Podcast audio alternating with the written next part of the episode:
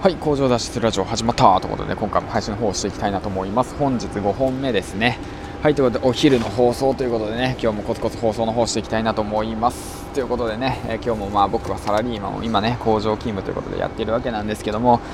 暑いわ疲れるわしんどいわってことでねやっぱ連休明けはね体がついていかないってことでねちょっとしんどいですね。まあそんな今日もねしっかりと,、えー、っと配信の方をしていきたいなと思います。はいということでねこの番組は工場勤務10年目サラリーマンが発信力を身につけそしてね稼ぐ能力を身につけ、えー、工場から脱出し、えー、家族4人で小さな飲食店を開くまでの物語を発信していきたいなと思います。ということでね今はまあ第1章かな、うん、あ第2章かな。第2章、うん、あの300エピソード目指す編っていう感じ感じですね、うん。第1章はとりあえず100本上げる編で第2章はこの勢いで、えー、と300本上げよう編になったので,、うん、で第3章は何かって言ったらまああれですね9月からの育休編ということでねえーと、いろんなことチャレンジしていきたいなと思います。よろしくお願いします。で今回なんですけど、あのね、ちょっといいこと思いついたんで、いいことっていうか、まあ、前々から思ってたんですけど、ちょっとしたね隙間時間を使って気になるパーソナリティの方のラジオ番組を聞いてで一言ね、えーと、コメントをしようってことをね1日1回しようとあの思ってでまあ今日からねちょっとその隙間時間でねそれをやっていきたいなと思って思いました。はい。でね、えっとまあ、今回、まあね、そのあのコメントしたのは心理学の方なんですけども心理学の、まあ、男性と、ね、女性の心理学を扱っている方なんですけども、まあ、そちらの方に、ね、コメントさせていただきましたということでね、えー、とても参考になりましたんですけども、うん。あのまあ、男性と、ね、女性でやっぱ考えていることが違うと、うんまあ、僕は、ね、よく物忘れがあって怒られてしまうんですけども、うんまあねうんと、男性は、まあ、女性に怒られれば怒られるほど、ね、忘れてしまうとで男性は忘れれば忘れるほどストレス解消になると、ね、忘れることがストレス解消になると、ね、おっしゃってて。うんまあ、そういったことはねやっぱ男性と女性で違うんだなと思ったんですけど、まあ、本質的にねお互いね思いやりましょうよっていうことがね大切なのかなと思いました。はいでまあラジオの放送を聞いてねそれをね URL をね読みに送ったんですけどまあ一言ねこう返ってきました。何？私に時間を作ってこのラジオを読まなくちゃいけないの？って言ってね、うん、まあそうですね。やっぱあの想像力が足りなかったですね。はい。まあそんな感じで、まあ、今日も楽しくね、えーと、配信の方をしてきたわけなんですけども、うん。まあ、今回はですねあの僕が今2冊今日持ってきたんですけども、まあ、本の紹介いきますね、まあ、こちらがコンテンツマーケティング64の法則、まあ、こちらはねコツコツを今読み始めてるんですけどもとてもねいい本ですね、うん、もう結構高いんですこれ。もう3700円では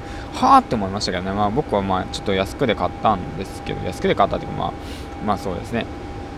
まあ、知り合いから購入したんですけども、うん。まあ、こちらの方で文章術の方をね、まあ、コツコツと学んでますね。はい。であともう一冊こちら、まあ、の前回にも教えたんですけど法園ですね。ダニエル・ピンク勝間和代、えー、漢訳ですね。勝間和代漢訳。法園完璧なタイミングを科学する、まあ、こちらの方も読んでるわけなんですけども意外とねこういうの嫌いじゃないんですけどね全部頭に入んないんですよね、うん、と思ってで僕あの川沢志音先生の読書術の本をまたね、あのー、今一度復習しようと思って、うん、で、まあ、復習してるわけなんですよ。そしたらねとても素敵な言葉がねあのあの書いてあったんであのシェアしたいんですけど、まあ、僕も以前にも紹介したんですけどあのなて言うんだろうな情報ネットから得られる情報や何て言うんだろうなこういった、まあ、ラジオから得られる情報っていうものはどう古くなっていくんですよね、うん、古くなっていく。古くなっていって、まあ、腐るっていう表現は良くないですけど古くだんだんと古くなって使いにくくなっていくんですけども本から得られる知識っていうものは何て言うんだろう本当に資産になってでいつ読んでも新しく感じられると,、えーと、川沢俊さんが言ってたのでまあ、確かにそうだなと思って、まあ、だから樺沢慎先生のこの読書術もまたもう一回読み直そうと思ってまた読むことによってまた新しいちあの発見になりますよね。あそういえばこんなこと書いてあったんだ。みたいなね。だからまあ15分を刻み15分刻みでね隙間時間で本を読んで読む方がいいだとかね。うん。あとさっきも言ったようにその知識ですね。知識になると資産となると。そしてねあとあとはまあそうです。統計上だと日本人は、えー、大人になってえっ、ー、と平均、まあ、1冊ぐらいしか読まないと。年間ね。年間とかまあ1ヶ月に。だから1ヶ月になんか7冊6冊か7冊以上読むだけで上位10%に入れるというわけなんでもう本当もう僕上位10%以内なんて思ってるんですけどまあまあまあまあ。まあでもただ読むだけじゃいけないんでね。シオン先生も言ってたんですけどアウトプット前提のインプット。で本を読んだだけで終わらせずに本を読んだことをしっかりと実行することが大切だということを教わりましたということでね、えーと、この後ねちょっと10分ぐらい時間をかけて本を読みたいなと思います。はいよろしくお願いします。ということでえっ、ー、とそうですね。じゃあ最後に池原さんのいいところなんですけど、えーと、次回の放送まあ次回かな。ちょっとうんそうだねプレゼンの方を考えていくんでちょっとぜひ聞いてくださいということですね。あの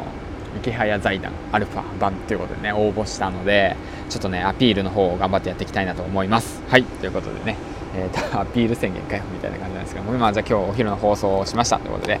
えっ、ー、とね、前々前回、今日あげたね、あのー、ヒマラヤのね、タイトルをね、つけようと思ったんですけど、なかなか時間が取れなくて、あのつけれなかったんで、またまとめてあのタイトルの方をしっかりとつけていきたいなと思います。ということで、最後までご視聴ありがとうございました。銀ちゃんでした。次回の放送でお会いしましょう。バイバイ。あと、いつも、えーと、聞いてくれてありがとうございます。フォローもあのありがとうございます。ということで、えー、残りの仕事頑張ってやっていきたいと思います。はい。神々、今日神々。バイバイ。